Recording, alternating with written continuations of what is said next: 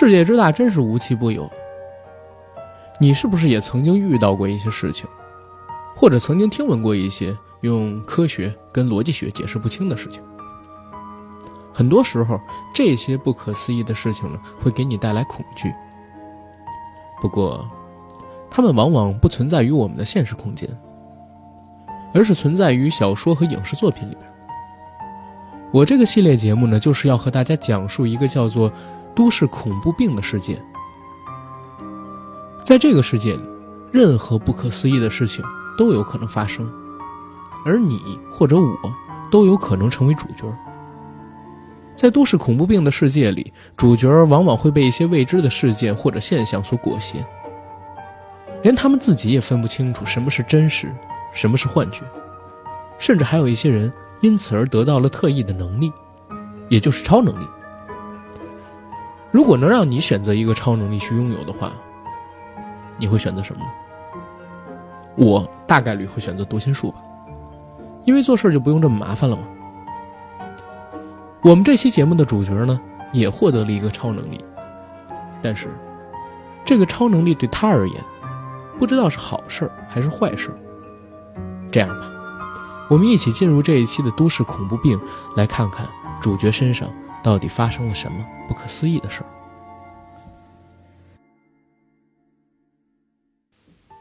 赤川开车速度非常快，没有十分钟，两个人就已经赶到了东京警视厅。而在警视厅里，一个眼神中没有焦点的女人，满嘴血肉模糊地坐在椅子上。赤川张着嘴，一语不发地瞪着这个女人。这女人不是鬼，模样呢却比真的鬼还吓人。金田一看着这个女人，知道她是梅图太太，就赶快问负责带她来警局的织田发生了什么。织田满头大汗地说：“不，不关我的事儿，我我才去上了一下厕所。”梅图太太，呃，京子女士就已经把她剩下的牙齿全都拔光了。金田一没有责怪织田，他一向好脾气。而赤川呢，虽然没有好脾气，可是他也没有责怪织田。赤川很清楚自己没有办法从京子身上问出什么了。京子显然已经疯了，疯到连疯子自己都看得出来。金田一看着茫然的赤川说。我觉得咱也问不出什么东西来，还是先把梅图太太送到医院去治疗吧，顺便叫仓木和志田好好的保护她。要是她有机会恢复神智，咱们再过去侦讯。那也只能这样了。赤川无奈的回答。金田一得到赤川的回复后，又把头转向了警视厅里的同事：“你们现在掌握的资料还有什么？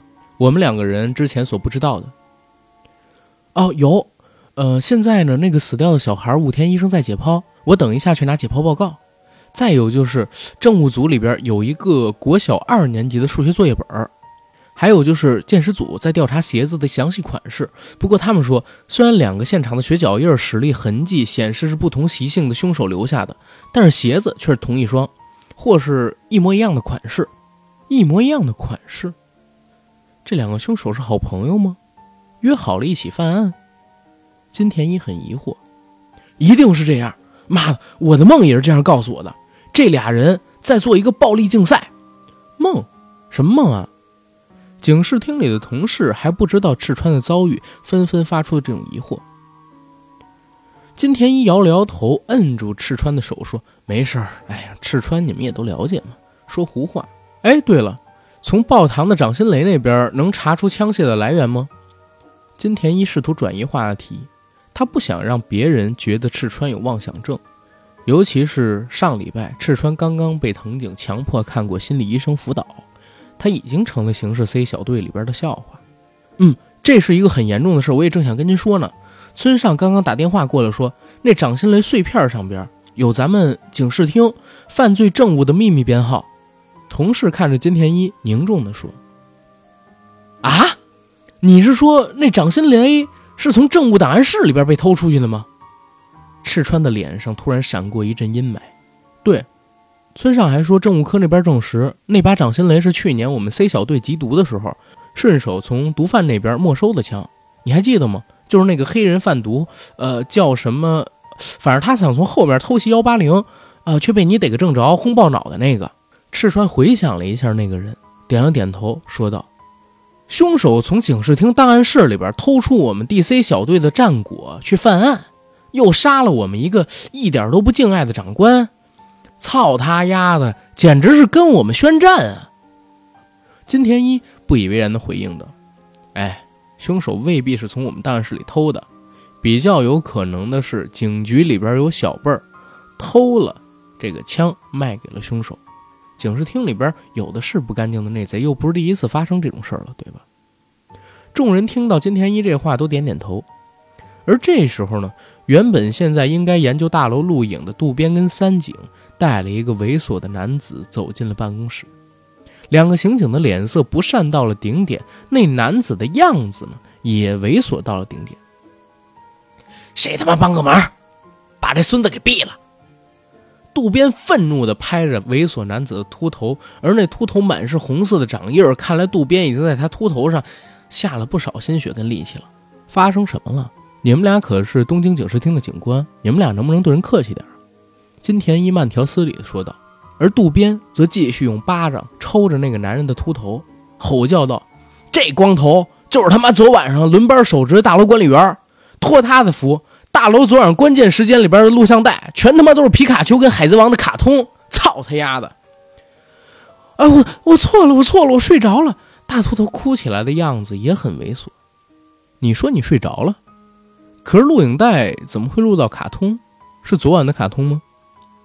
金田一没有生气，反而觉得秃头上的红掌印很突兀，很好笑。我真不知道，我我我真是睡着了。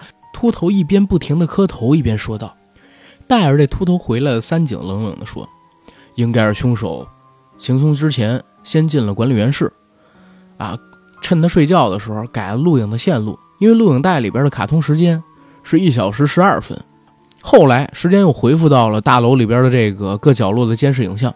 可见，凶手犯完案之后还他妈有闲情逸致把线路给调回来。嚣张！操！”太扯了！先他妈毙了这秃头！警视厅里边所有的刑警都在齐声叫骂着，毕竟这实在太绝了，这凶手太嚣张，这么多年来从没见过这样的凶手。而那个秃头呢，只是拼命的磕着头，哭喊着自己任职十多年来几乎从没像昨晚那样酣睡过，更别提凶手还在他旁边修改过线路两次，他却浑然不觉这事儿。赤川看着金田一一脸的苦笑样。实在猜不透，现在金田一是为了棋逢对手的案犯而兴奋，还是苦恼着大量流失的线索。唉，一个矮胖的男子开了门，发出了这样一个声音：“你们现在还在骂什么？媒体现在全都挤在大厅，我告诉你们，赶快派俩人出来跟我说明案情。”这男子呢，叫大山久信。绰号叫猪鼻龟，是东京警视厅刑事大队的总队长，是在邢总最希望被调职的投票中连续击败藤井树当选榜首的人。哎呀，那就交给这个呃美丽的季香啊！我跟金田一还要去餐厅讨论案情。赤川笑着对大山久信说，然后快抓着金田一的手走出了办公室。将媒体丢给了既万能又哀怨的季香。吵杂的餐厅最适合讨论各种犯罪，尤其是警视厅里的员工餐厅，因为在这个全东京最吵的地方，每个警察都在讨论各式各样的案情，根本没人会偷听谁的对话，而且事实上也没人能偷听到对方在说什么。赤川，从头到尾给我讲一遍那个噩梦吧，每一个细节。金田一点完吃的。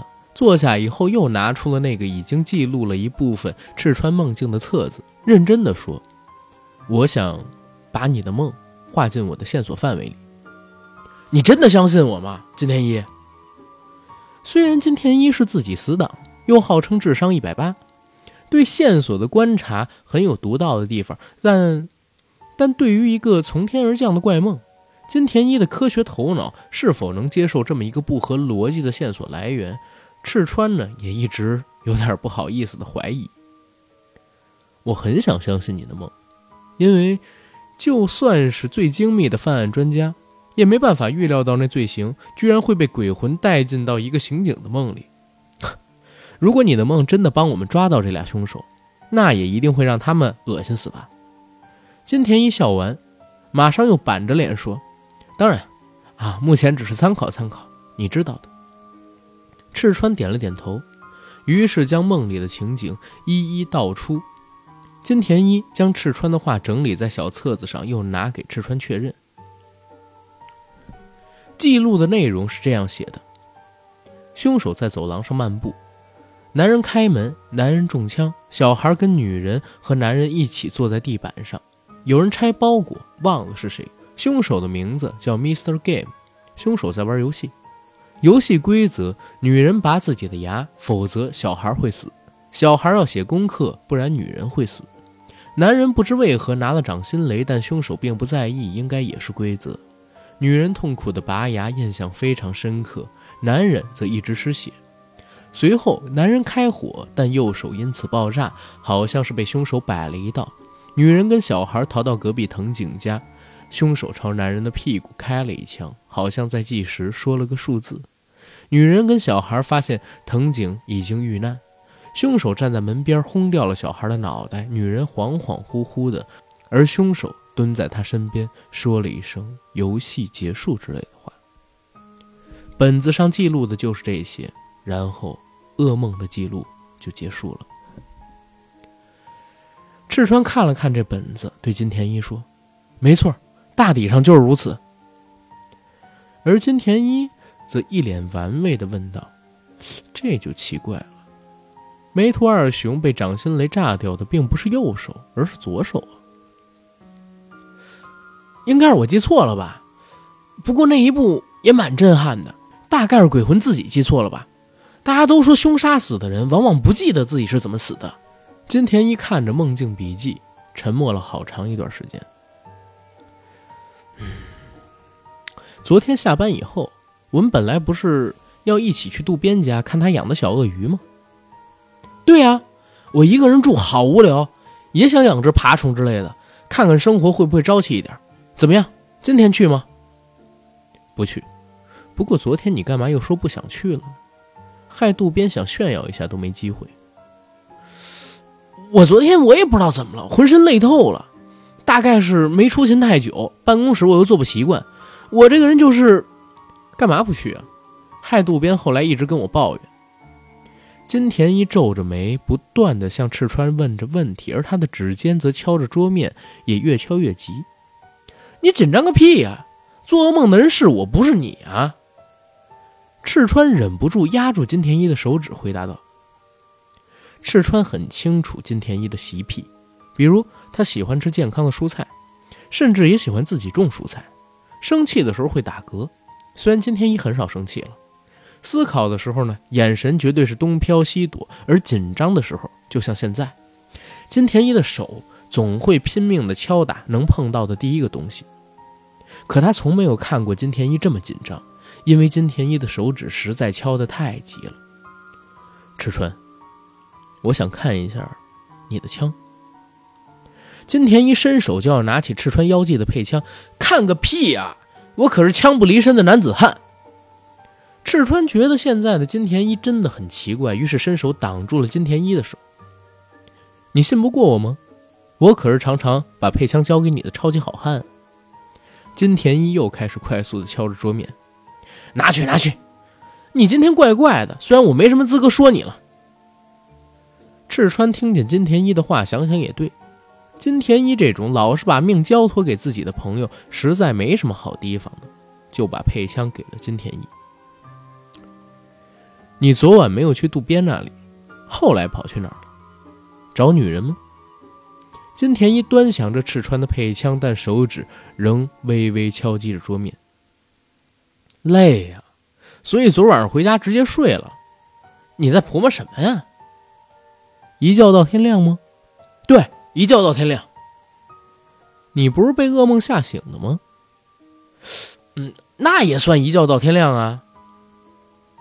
对了，赤川，有件事就当我欠你一个人情，怎么样？好啊，什么事儿？这件，金田一突然转身，将赤川与自己的配枪交给一个正在吃早餐的女警。你疯了，九美，请你帮我跟赤川警官保管这两把枪一小时，可以吗？万事拜托了。金田一诚恳地看着这个刚出校园的女警。哎呀，不行了，规定说。九美很慌张。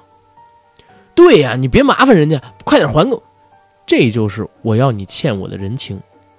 金田一坚决着看着已经生起气的赤川。你该不会怀疑是我昨晚上跑出去作案的吧？我欠你的一定还。操！赤川无奈的喊了一句脏话，他也不明白为什么自己总是对金田一生不起气来。九美，你就保管一小时吧，小心啊，别丢了，也别让别人知道。九美无奈，只好小心翼翼地保管这两把虎豹小霸王的双枪。随后，金田一搭着无奈的赤川一起走出这个吵得要命的员工餐厅。金田一八一行事，请问你现在是要直接送我到侦讯室吗？赤川瞪着金田一说道：“哎，免了，我相信现在的你并不是凶手。不过……”嗯，你别紧张，我们先一起去个好地方。哪儿啊？去海德拉医生那儿啊。金天一笑着说：“ 我靠，连你也把我当成神经病是吗？”赤川笑骂道：“海德拉，东京警视厅心理辅导部门的专业医师，又兼任犯罪心理分析师，年纪不过三十出头，便在学术上有了相当傲人的成就。”不仅在东京警察大学开课，更常参加国际学术研讨而周游列国。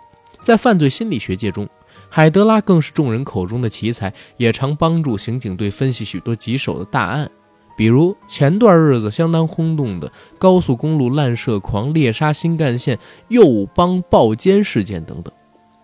金田一家的书柜上也有一套海德拉编写的解剖犯罪心理丛书。赤川听说金田一想带他去看海德拉那儿，心里呢不怎么排斥。虽然已故的惹人厌长官藤井树在上个礼拜就命令自己接受海德拉的面谈，探讨自己为什么总是喜欢拿生命做赌博。赤川回想上星期的面谈，虽然 D.C 小队总是喜欢拿这事儿取笑他，可是，在面谈的过程当中，赤川发现海德拉并不像他所拥有的头衔一样令人生畏。反而是一个非常开朗、平易近人，甚至有种难以形容的智慧魅力的人，一种和金田一八零迥异的聪明风格。还有一个特别的点，那就是海德拉绑着金色的马尾，是一个拥有湛蓝双眼的老外。他不但精通十八国语言、四十七种地方语言，高大的身躯似乎在一九零左右，智慧与外形兼具，风靡了所有警视厅女性。喂，金田一。我不是反对去看海德拉，不过你得陪我去，而且我们得快点，只有一小时啊。金田一点点头，带着赤川走了几个拐，就敲响了海德拉专属办公室的门，请进。赤川和金田一开门，看见一个金发洋人正舒适的躺在沙发，玩着膝盖上的笔记本电脑。嗯，没错，是海德拉医生。哎，别客气，哥们儿，随便坐。想喝点什么？海德拉抬起头来，将电脑放在茶几上，笑眯眯地看着金田一，又说：“不过我这儿只有不健康的咖啡跟乌龙茶啊，没有什么营养的蔬菜汁儿。”金田一微微讶异的看着海德拉，他吃惊于海德拉惊人的记忆力，因为他记得从海德拉进入警视厅以来。一年半以前，他才跟海德拉见过一次面，谈过一次话。他居然能记得自己的癖好。没关系，我喝水就行。呃，不知道海德拉医生现在能不能播出一个小时，跟我们谈谈一个奇怪的事儿？哇，没问题啊。海德拉一边帮赤川煮了咖啡，一边递给金田一一杯白开水，又说道：“正好解解闷儿。反正我已经玩了一个小时的电脑游戏了。电脑可以给我看看吗？”我一直想买一部笔记本电脑，但不知道该买哪一个牌子才好。你这台似乎很棒。金田一瞥见海德拉的电脑银幕上挂着微软游戏纸牌接龙的画面，心念一动，道：“哎，跟我客气什么？不过你那么聪明，哪儿还需要什么电脑？还是跟我一样，只想玩玩游戏呀？”海德拉笑着对金田一说。于是金田一便不客气地把海德拉的笔记本电脑放在自己膝盖上，假意的仔细端详起来。金田一根本不想买笔记本电脑。只是很好奇海德拉到底有多聪明。于是金田一趁着海德拉转身添加咖啡豆时，打开新接龙的游戏画面中的统计记录选项，想看看海德拉的游戏胜负记录。结果看到了一万五千七百七十三比零的胜负率，好可怕的记录，比金田一自己的五千六百三十九比十二要厉害得多。哎，只是打发时间，别太当真了。海德拉仿佛背上长了眼睛似的，笑着将煮咖啡机设定好。真的是聪明绝顶！哎，我太佩服你了。金田一讶异海德拉的游戏记录，却更佩服海德拉早就料到他借电脑的意图。哎，好了好了好了，你们两个聪明鬼，可不可以停止互相佩服的对话，来听听我这个笨蛋的怪梦啊？怪梦。赤川警官，你做了什么怪梦啊？海德拉坐下，依旧是洋溢着阳光灿烂的笑容。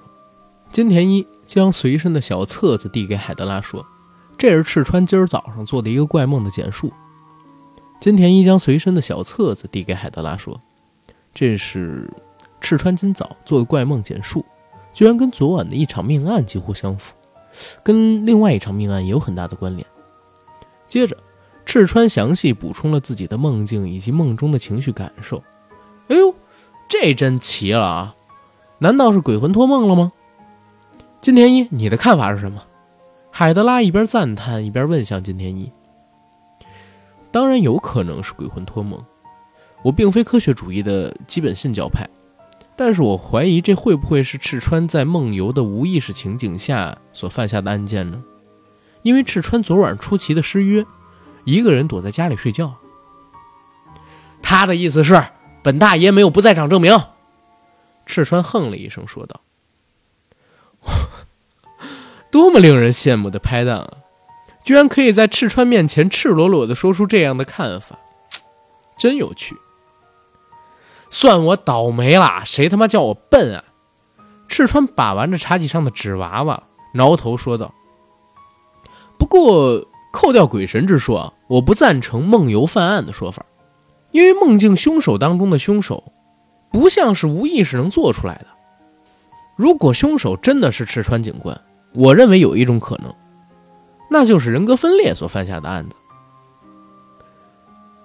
不过几率也相当微小。欧美人格分裂犯罪的证据的可能案例，从第一个被发现的到上个月为止，也不过三十二件。其中医学上正式确认的也就十五件，我想应该只是巧合吧。其次呢，我也不想排除鬼神托梦之说，因为就灵学的角度来讲，也有可能是赤川熟睡之后灵体出窍，无意中飘到案发现场看到的景象。海德拉医生，你说的这个想法我先前也有过，不过有一点很奇怪，在赤川的梦里呢，梅图二雄是被爆膛的掌心雷炸掉了右手掌。可真实的案件中，梅图二雄是左手掌被炸开啊！金田一疑惑地向海德拉提问：“啊，这可以从解梦学跟灵学的角度分别讨论。解梦学认为梦境中的颜色大多是黑白两色的，也有学派认为梦中就像镜子，做梦者是由镜像观察梦中的一切，所以赤川才会看到左右相反的镜世界。另外呢，在灵学上来说，就有更多解释了。”有人认为，死后亡灵的表情代表的喜怒哀乐，跟亡灵真实的情绪恰恰是相反的。亡灵如果笑，就表示亡灵是难过的。也许亡灵的肢体表达跟事实也是正好相反的，左即右，右即左。东南亚的灵学说法大抵如此。哦，哦，那确实也是有可能。哎，呃，海德拉医生。你的意思是我真是做梦，而不是人格分裂的凶手了呗？以目前来说是的，人格分裂往往发生在童年巨创者身上，也多发生在压力过大、价值错乱的人身上。但是，你记得我们上礼拜的面谈吗？哎，怎么不记得？那王八蛋命令我来接受你心理辅导，想矫正我冲锋陷阵、冒险犯难的英雄习气，真丢脸。还好你三个小时面谈里边只是跟我闲话家常，并没有真的跟我说教，这一点是不幸中的大幸。嗯，从上礼拜跟你的对话当中，我发现你不是一个压力大的刑警，也不是不珍惜自己生命的偏差者，勇于在枪林弹雨中穿梭，并不是有心理疾病，而是你独特的兴趣。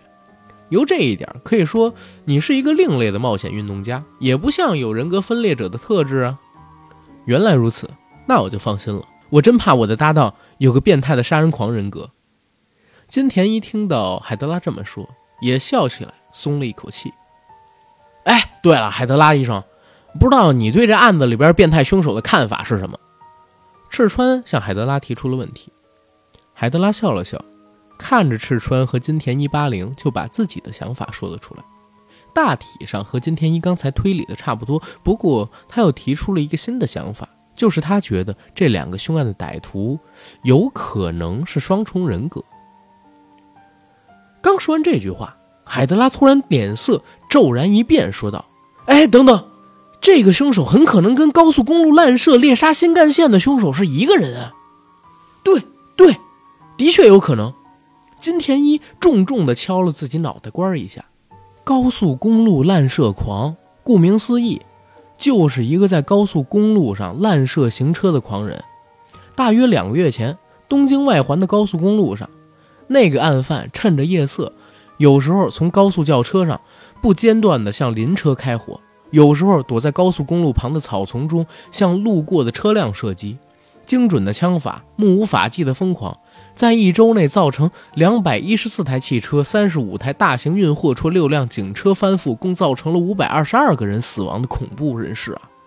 整整一个月，夜晚的东京外环高速公路宁静的可怕，几乎没有人敢开夜车上高速公路了。而警方呢，最后动员了三百多名刑警，秘密站岗高速公路边缘，却仍抓不到行凶的狂人是谁。这个没有动机的狂人，在歇手后几乎断绝了警方追捕他的可能性。而在两个多月前，这个高速公路滥射狂几乎写下了日本犯罪史上最恐怖的一页。不过，这个记录并没有被维持太久，因为一个多月前出现的猎杀新干线事件，更画下了世界级的超暴力记录。两百多人的死亡虽少于高速公路连环惨案，但用狙击枪在山丘上扫射一辆急速行驶的新干线火车，使得无辜者连避免受害的机会都没有。毕竟人们可以选择不开车避险，但总不能坐个火车都怕得要命吧？那之后整整一个月。东京新干线列车上的旅客骤减，而冒死搭列车的好汉们也都成了屈膝抱头的怪异姿势，以缩小被子弹贯穿的面积。这俩月，东京几乎成了孤岛，游客成了保育类动物，而房价呢也不断暴跌，大量精英人口慎重考虑他迁的问题，而首都迁都的计划也再度成为政治热门话题。没有人会怀疑这个变态凶手的影响力足以弄瘫。一个国家的首都，我在帮刑事特别重案组分析这两个重案级案件的时候，就已经认定了凶手绝对同一个人啊！而这凶手犯案的方式是彻底的无动机和享乐主义。我猜想，这凶手和你们正在处理的案件一定脱不了关系。而且你刚刚提到那把掌心雷是从我们赃物档案室里边被偷出去的，和猎杀新干线的那挺机关枪也是在我们警视厅的军火房里边偷出来的。这是很可疑的共通处啊！海德拉笑着说：“有道理。我的想法是，时间序列推演，两个月前这凶手沉迷在高速公路上放冷枪的快感，一个月前又没来头的袭击火车，这个月，难道他开始爱上了公寓处刑游戏吗？”金田一听着海德拉的分析，在联想上自己已经设定好的人物场景。感到毛细血管火山爆发，浑身热烫。赤川也感染到金田一的热劲儿，他很清楚金田一一直期待与犯罪专家之间的斗志。他自己也很清楚，自己也在期待着与变态狂人武力对决的瞬间。嗯，目前虽然还不能确定，但是吧，海德拉深感敬畏的看着这两个无敌组合，他一定会再犯，而且应该就在这几天。对，海德拉医生，感谢你，感谢你的提醒，他一定会再犯的，但是他这一次一定也会后悔，因为。我们这一次拥有了前所未有的三张超级王牌，对，智商一八零的神探，智商三百六的犯罪心理专家，还有双枪无敌的暴力专家，靠，牛逼了！敲门声，请进。海德拉医生刚说完，一只胖手就推开门，猪鼻龟满头大汗的站在门边啊。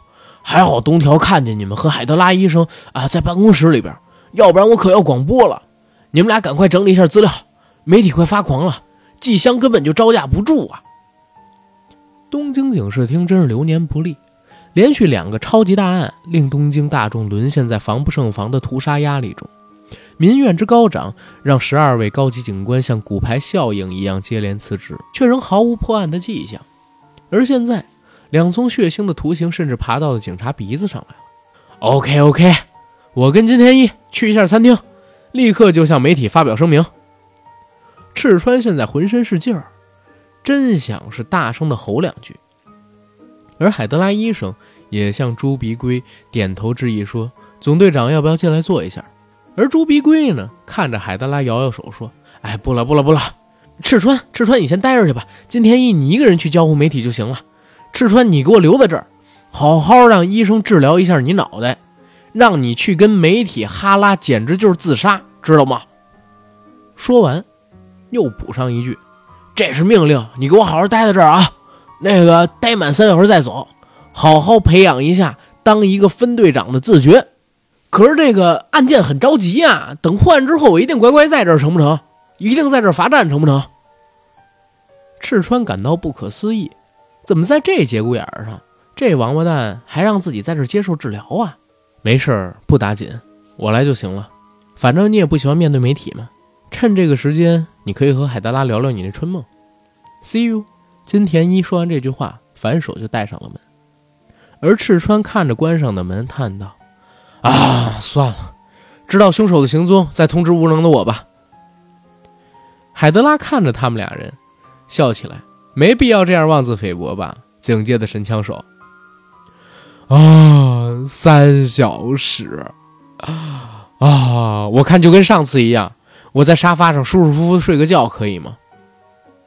海德拉无所谓的微笑道：“随你吧，时间到了我会叫你的。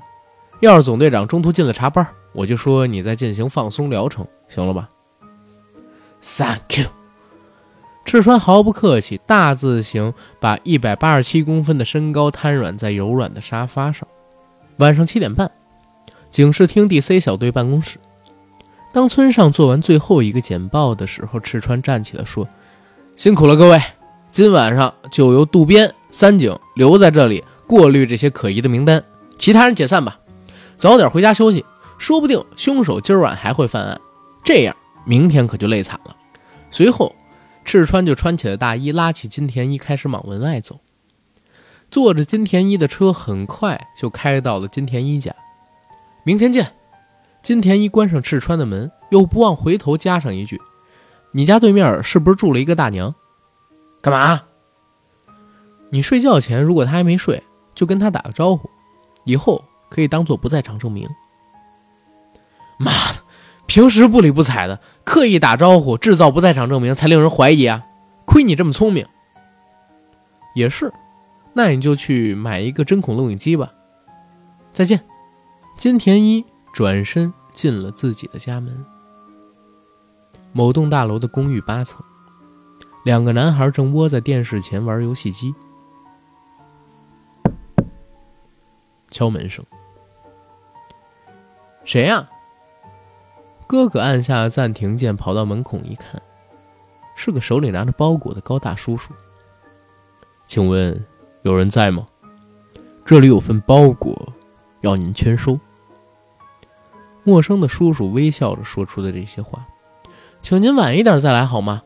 我爸爸妈妈，嗯，今天晚上要上班，大概十点才下班。哎，这样，可是再过半小时我就要下班了。但这个包裹是急件，你能不能先帮你的爸爸妈妈代收一下啊？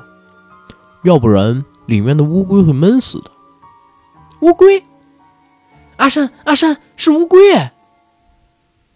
弟弟赶忙凑到了哥哥的身边，看着门外的人说：“我们可以代收吗？”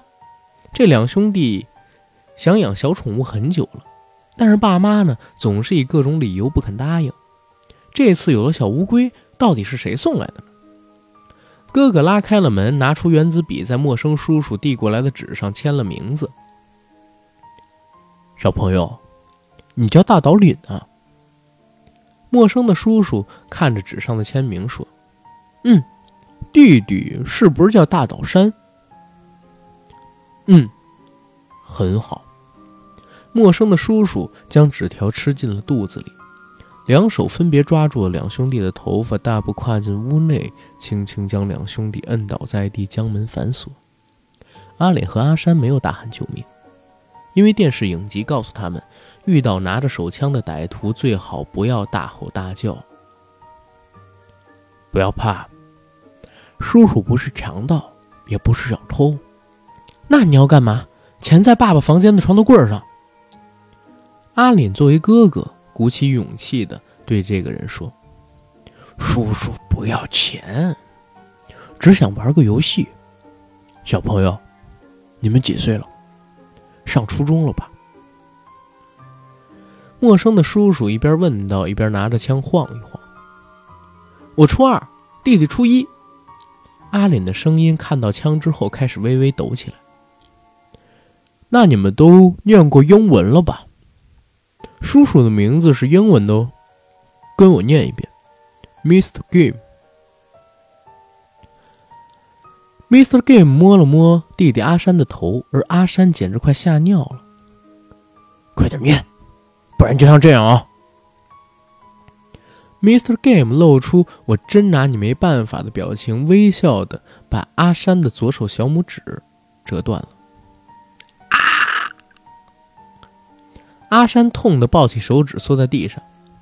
一起念：“Hello, Mr. Game。”游戏先生摸了摸阿林的头。阿山，别哭，一起念。哥哥不敢乱动，眼泪飙出来。“Hello，Hello，Mr. Game！” 两兄弟急着喊出来。很好，我是一个好老师。今天啊，带你们玩一个游戏，高不高兴啊？高兴。叔叔，这个游戏啊，是专门为好兄弟设计的，我取名叫“兄弟情深”。你们好好玩。要是赢了游戏的话呢，叔叔就会饶了你们的小命。因为叔叔最喜欢相亲相爱的兄弟情了。不过，要是你们不好好玩，万一输了比赛，叔叔可就要生气了。Mr. Game 将包裹放在两兄弟面前，又说：“遵守规矩是最基本的要求。要是不乖，动作缓慢。”叔叔就会折掉你们的指头。现在呢，我宣布游戏规则：阿林，把包裹打开。哥哥阿林火速的打开包裹，里面掉出一把老虎钳、一根长蜡烛、一只火柴盒。阿山，打开火柴盒。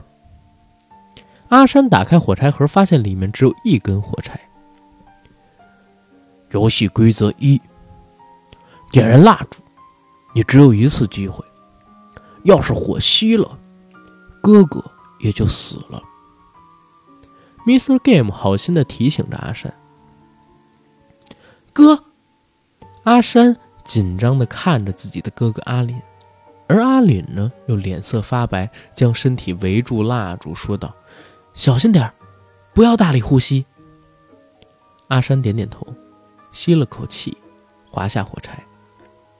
很好，游戏开始。Ready, Go，Mr. Game 眯着眼笑了起来。好，异梦故事的主线部分第三折到这儿基本上就讲完了。我继续给大家来讲，在《异梦》这本书每一章节的后面所写的冰箱后记，就是那个在台湾发现有双重人格存在于身体里的廷玉到日本之后发生的故事。看着女人喉上的割痕，廷玉既畏惧又愤怒。他第一次在近距离。而非传闻上接触了那血红的“幼”字，那个字儿似乎有恐怖的张力，爆发着一股怨气。如果右帮领袖是歼灭女人的狂人，那廷玉就是歼灭男人的高手。总有一天会到的。在东京的街头，廷玉循着多年前游玩的记忆。探索疏离的城市，探索着不知是否存在的记忆。美女，想玩玩吗？一个色眯眯的男子围了上来，而愤怒的情绪、魔鬼的情欲全都涌了上来。为什么不可以呢？廷玉用自己在大学时学到的日语回复道。于是。那个猥琐的男人又叫上了一个猥琐男人，两只肥羊搭上了野狼的肩膀，往城市的地狱靠近。这条黑街宛若东京的阴境，藏在城市最隐秘的私处，散发着恶臭。两个男人笑眯眯地拿出迷幻药和针筒，廷玉试着装出害怕的模样。复仇就是要这样才痛快。别过来，小姐，现在后悔可太迟了吧？享受一下吧。于是男人解开了自己的裤带，于是廷玉露出了笑容。停下！洪亮的声音响起，廷玉及时收起了自己马上就要用出来的超能力。而那两个猥琐的男人听到这个声音，却掏出了两把枪。别他妈多管闲事啊！啊，想掺一脚的你就去把风，我们俩玩完了就到你。其中一个持枪的色鬼说道：“停下来，否则你会死的。”声音的主人不会日语，听不懂啊，滚一边去！老子今天不想杀人，只想打炮。两个色鬼。摇晃着手中的枪，狠狠地说道：“你可以把我刚才说过的话翻译给这两个日本人吗？”刚才让这两个日本人停下的声音的主人看着廷玉说：“廷玉冷冷的看了这个声音的主人一眼，又对着那两个持枪的色鬼用加声的日语说道：‘他叫你们快滚。’”不然你们就死定了。廷玉对这个想要英雄救美的陌生人有种奇异的感受。这样啊，色鬼笑道。两个人举起手枪，扣下了扳机。砰，扳机是扣下了，但两人的手臂跟身体却分家了。廷玉诧异地看着地上两条刺龙刺凤的手臂，因为他并没有出手。他刚刚只见到黑影一闪，出手的是眼前的男子，一个留着及腰长发的男子。廷玉凝视着这个男人，他手中没有任何兵器，只有一把钥匙，沾着血水的钥匙。你怎么办到的？惊讶之余，廷玉说出了台语：“你是台湾人吗？”男子露出了他乡遇故知的笑容。下午茶馆里的一男一女，你刚刚是怎么办到的呀？廷玉向这个男子问道。剑气，加上一点轻功。剑气用钥匙吗？对，不过我还只是半吊子。我师傅甚至他可以。男子说到这，突然一语不发，看着窗外。可以怎么样？廷玉发现了男子眼中的珠光波动。没事。男子低下了头，他的眼神陷入往事的波澜中。你的功夫好厉害，刚刚真的谢谢你。没什么，我救的不是你，而是那两个色鬼。廷玉假装不解的看着男子。要不是我断了他们的脏手，你不就早杀掉他俩了吗？男子定定的看着廷玉，而廷玉则大吃一惊。随后，廷玉默然不语，只感到耳根烧烫。男子不断的凝视着他，说：“说不定你比我还厉害，只是……只是什么？致命的五公尺外，也许有一天会害死你。”廷玉不语，因为也有人警告他同样的事儿。阴风怒吼的五公尺内，还有蛋壳脆弱的五公尺外。